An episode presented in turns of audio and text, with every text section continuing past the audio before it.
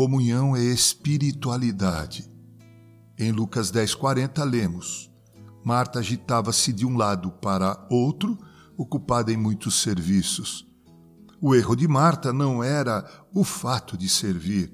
A condição de servir será de todo cristão. Eu sirvo deveria ser o lema de todos os príncipes da família real celeste. Seu erro também não foi ter muitos serviços. Não podemos fazer demais. Façamos tudo o que nos é possível, que nossa mente, coração e mãos estejam engajados no serviço do Mestre. Não foi seu erro estar ocupada preparando o banquete para o Mestre. Feliz foi Marta por ter a oportunidade de receber um convidado tão abençoado e também por ter o desejo tão caloroso de lançar toda a sua alma no compromisso de servir. Seu erro foi estar ocupada em muitos serviços, de modo que se esqueceu dele e só se lembrou do trabalho. Ela permitiu que o serviço se sobrepusesse à comunhão, então apresentou uma obrigação manchada com sangue de outro.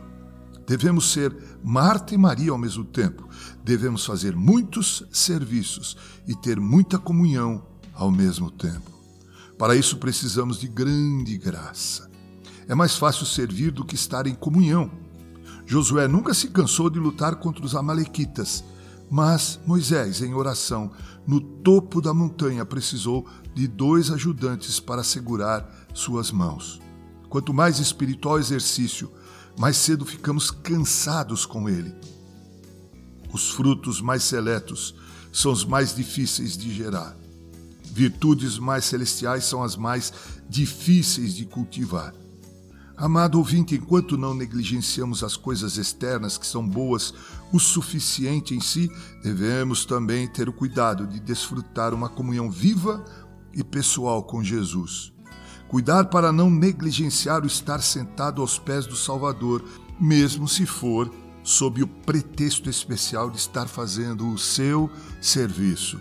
O mais importante para a saúde de nossa alma, para a sua glória e para o seu próprio bem, é nos mantermos em comunhão perpétua com o Senhor Jesus e cuidar para que a vital espiritualidade de nossa religião seja mantida acima de qualquer outra coisa no mundo. Assim escreveu Charles Haddon Spurgeon. A locução é minha, reverendo Mauro Sérgio Aiello, com carinho.